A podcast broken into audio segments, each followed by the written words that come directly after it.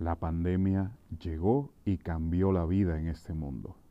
Escuelas, educadores, padres y madres, de repente nos vimos desafiados a lidiar con la amenaza global a la salud, con mucha incertidumbre y además de todo eso, a buscar maneras de que los estudiantes continuaran su proceso escolar por vías y formas muy diferentes a las tradicionales.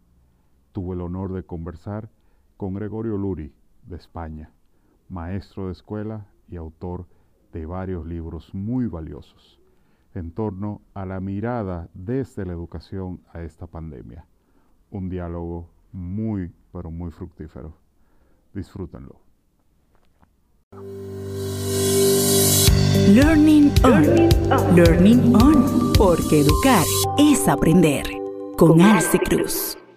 Hola a todos, yo soy Alci Cruz y esto es Learning On Podcast desde Santo Domingo, República Dominicana. Gracias por escucharme nuevamente y a través de todas las plataformas digitales y nuestro website arroba learningon.org. Hoy estoy empezando la semana con un episodio nuevo sumamente interesante con un invitado de honor con el que contamos hoy en Learning On Podcast. El mundo paralizado, el mundo detenido por eh, la ah, pandemia del COVID-19. Esto tiene que tener varias miradas y una de ellas con la que más me identifico es la mirada educativa.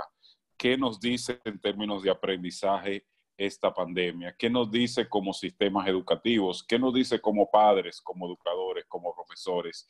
Y mil preguntas más que surgirán y más en medio de una cuarentena en la que tantas preguntas hay sin respuestas. Pero la conversación arranca y arranca titulada a sí mismo, Mirada Educativa al COVID-19. Y nuestro invitado de hoy es un invitado de lujo desde España. El eh, profesor, maestro de escuela, como le gusta que le llamen, Gregorio Luri, para quien eh, no tengo más que respeto y admiración que profesarle a su trabajo. Bienvenido, uh, profesor.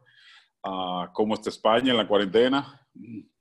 Bueno, primero muchísimas gracias porque los que tenemos eh, la fortuna de poder entendernos, tenemos la obligación de intentar entendernos. España, España está perpleja. Claro. ¿eh? Está perpleja porque no supimos hacer frente con el suficiente rigor a las primeras andanadas de esta terrible epidemia. Y ahora nos estamos encontrando muy superados por los hechos. Llevamos 10.000 muertos contabilizados.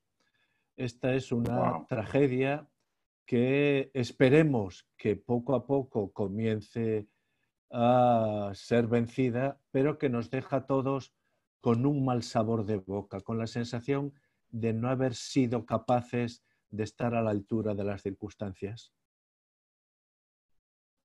Lo cual a su vez nos obliga a todos los que estamos en este ámbito eh, educativo, ¿verdad? A, llenar el tanque de la esperanza de, alguna manera, ¿verdad? pero para que la esperanza pueda hacerse práctica, alguna mirada y algún análisis hay, hay que hacer, ¿verdad? De, de, de qué pasará luego de esto. Um, y, y, eso me trae a, a, la primera pregunta a poner en mesa en esta eh, conversación. Eh, a nivel de sistemas educativos, ¿qué, qué, qué pone en evidencia esta, esta pandemia? ¿Qué venimos, qué viene usted como, como profesor um, manejando eh, como críticas al sistema educativo, no solamente de España, yo diría que, que que global, ¿verdad? Que esta pandemia vino a poner en evidencia, ¿verdad? ¿Qué opinión le merece? Creo que merece lo que nos está pasando una reflexión serena y quizás no sea este el momento para la serenidad, precisamente porque estamos viviendo muchas situaciones de angustia. Eh, hace pocos días, hace tres días, me comentaba un amigo en un pueblo cercano al que vivo yo, que están viviendo cinco personas en un piso de 60 metros cuadrados y eh, en una habitación recluida tienen a la madre porque tiene, eh, está infectada ¿no? por el coronavirus. ¿Qué puedes pedir a esos niños? ¿Qué puedes pedir a esos niños? ¿Qué, tipo de trabajo les puedes dar? ¿no?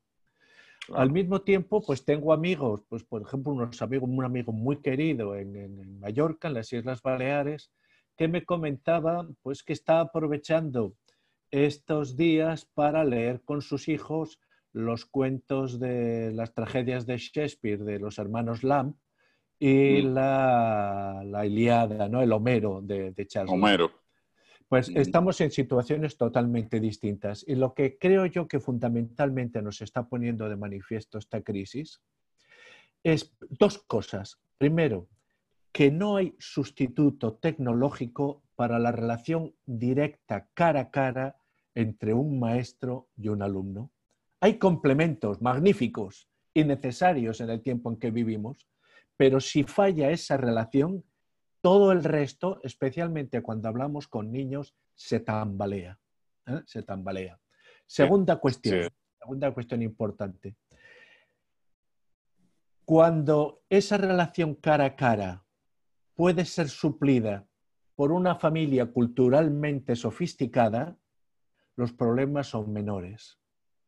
Cuando esa relación cara a cara no tiene el soporte de una familia, a lo que estamos asistiendo es a el aumento de las diferencias culturales porque falta esa institución. Yo siempre digo, la escuela es la institución más noble de nuestra sociedad. Es imperfecta, claro que es imperfecta, pero en todo caso el reto está en conceder nuestra, nuestra nuestro compromiso a una institución que siendo noble es imperfecta, ¿eh? porque con todos sus defectos es la única institución capaz de ayudar a compensar las diferencias familiares. Y en este sentido tengo que decir que estoy muy orgulloso del conjunto de los profesores españoles que están desarrollando un trabajo de seguimiento de sus alumnos, me parece que magnífico. ¿eh? Estamos en la trinchera. ¿eh? En esta situación de grave crisis, hay algunos sectores que están en la trinchera. Los sanitarios, los militares, los transportistas que llevan los alimentos y los profesores. Estamos en la trinchera y estamos ahora al servicio de un interés nacional que es muchísimo más amplio que lo que podríamos decir lo que se nos exige materialmente en nuestra nómina, ¿no? en lo que cobramos mensualmente.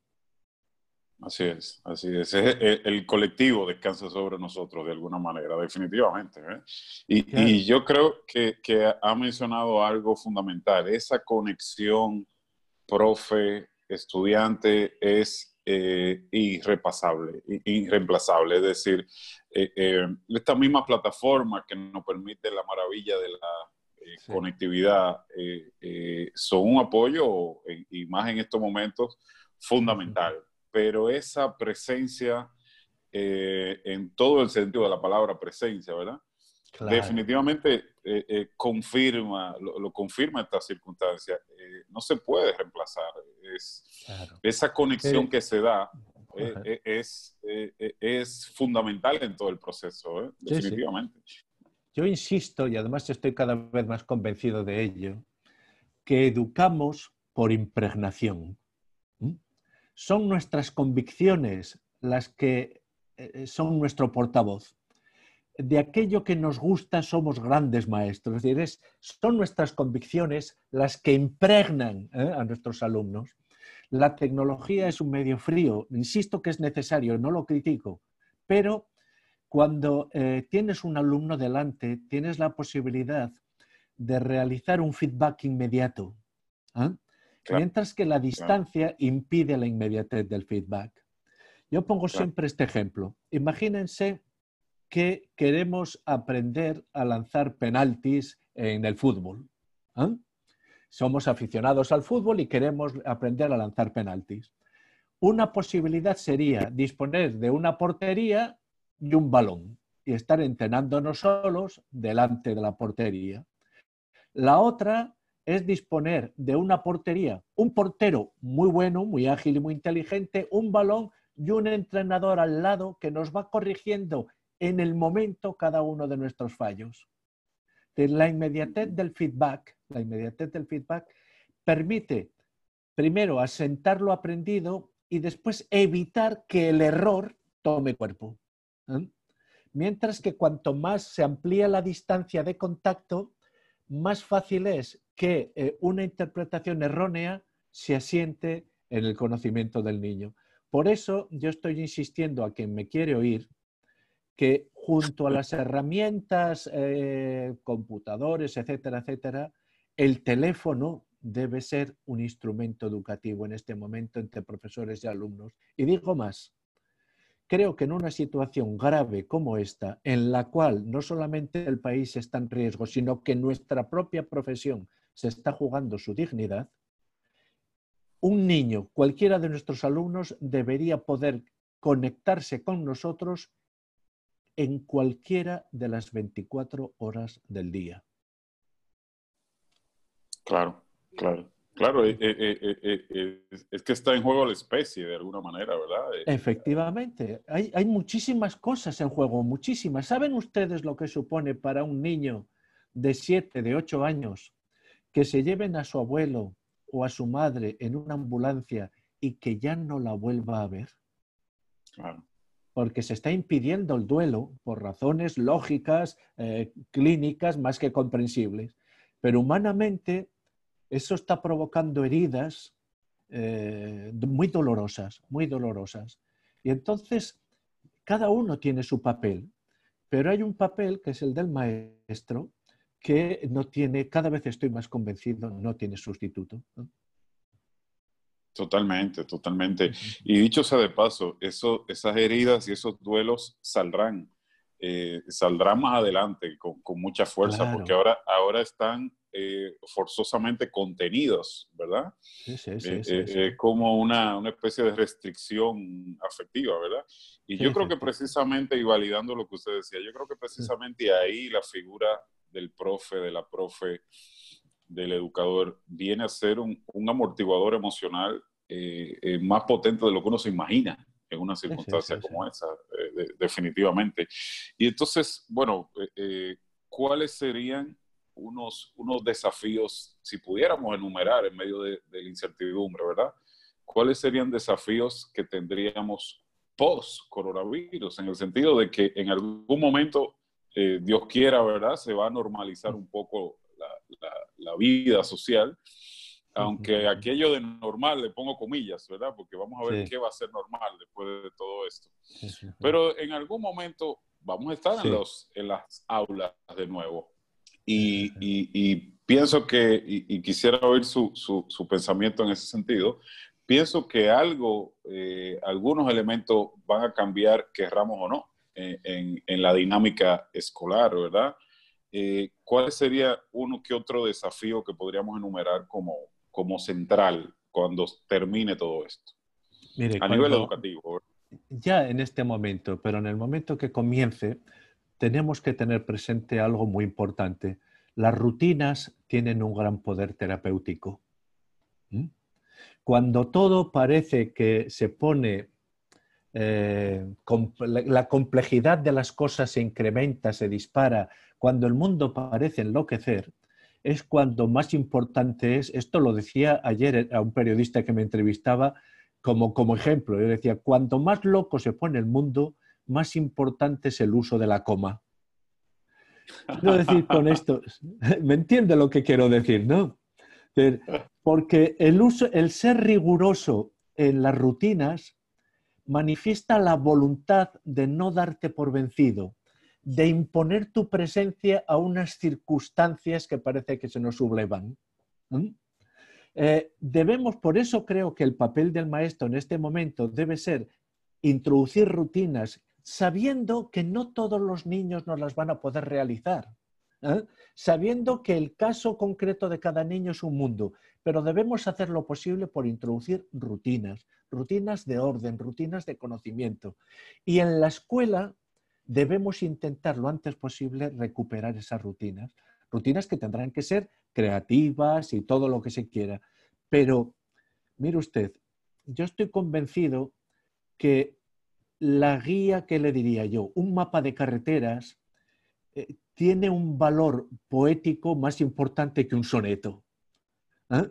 Porque en un mapa de carreteras está expresada de manera plástica el esfuerzo de una serie de generaciones por eh, humanizar el paisaje.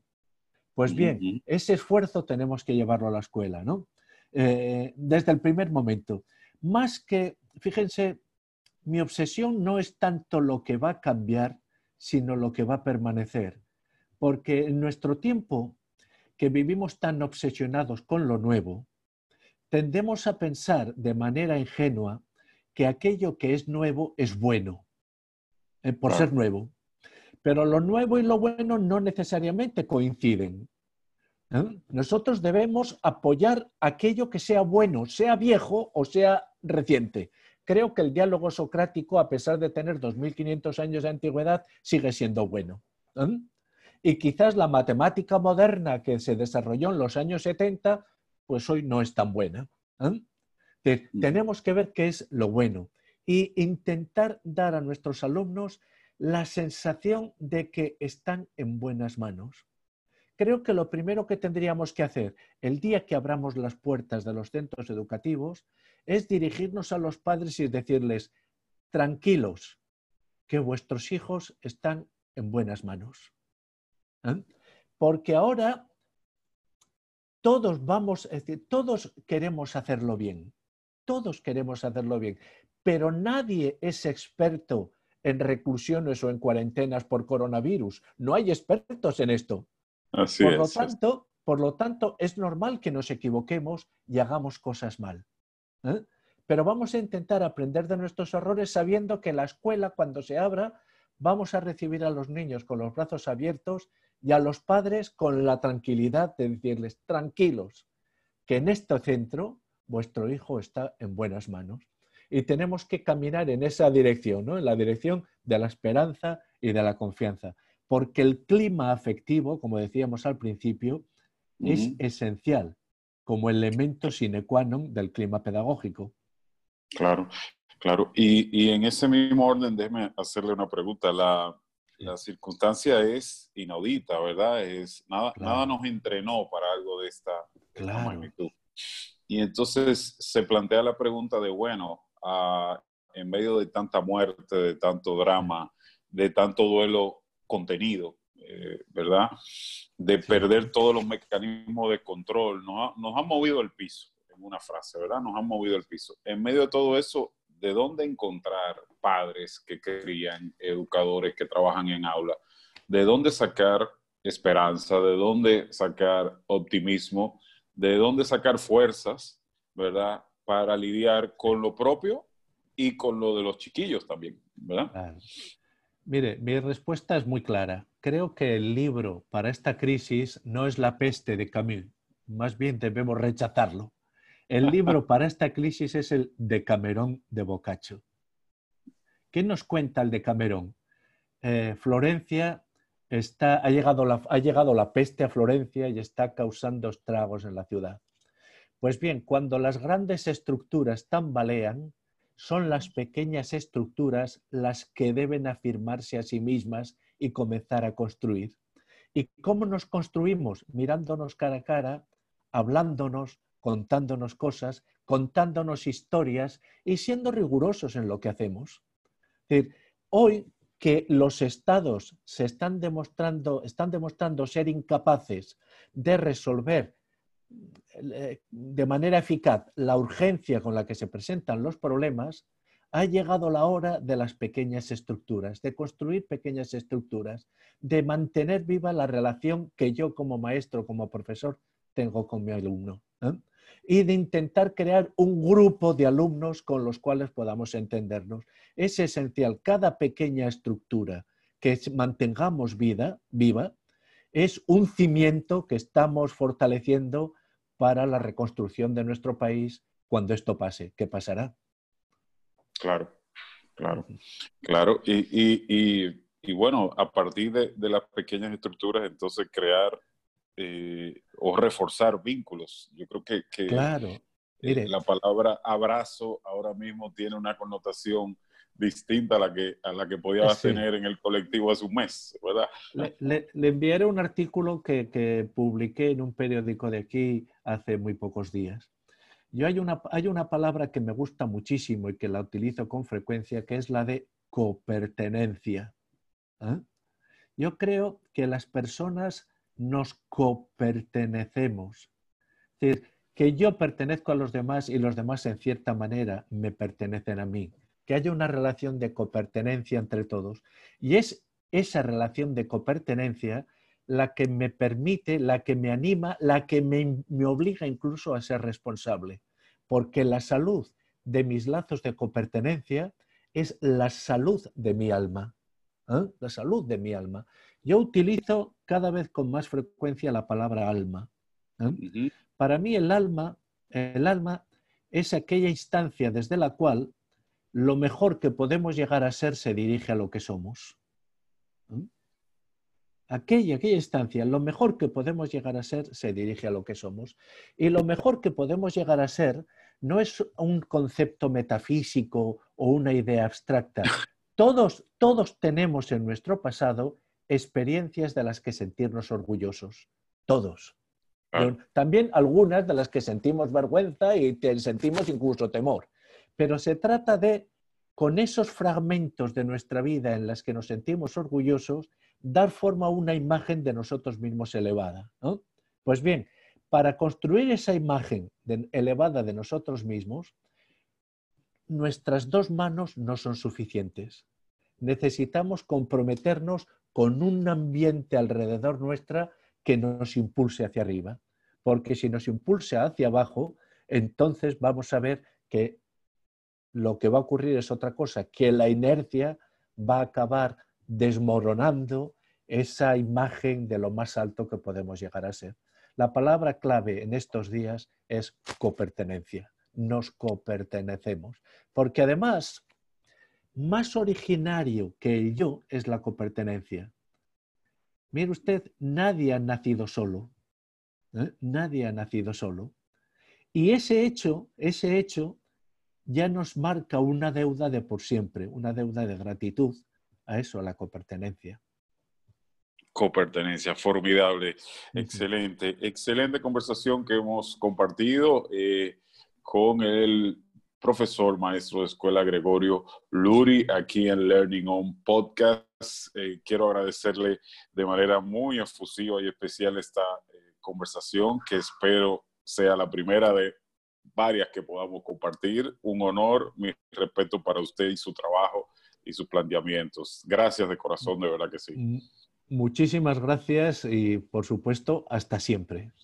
Hasta siempre. Gracias a todos los que nos han escuchado. Estaremos conectando de nuevo en otro episodio de Learning on Podcast. Recuerden, nunca olviden, educar es aprender. Gracias. Bye bye. ¿Quieres recibir contenido exclusivo? Regístrate gratis para recibir el newsletter ingresando a learningon.org.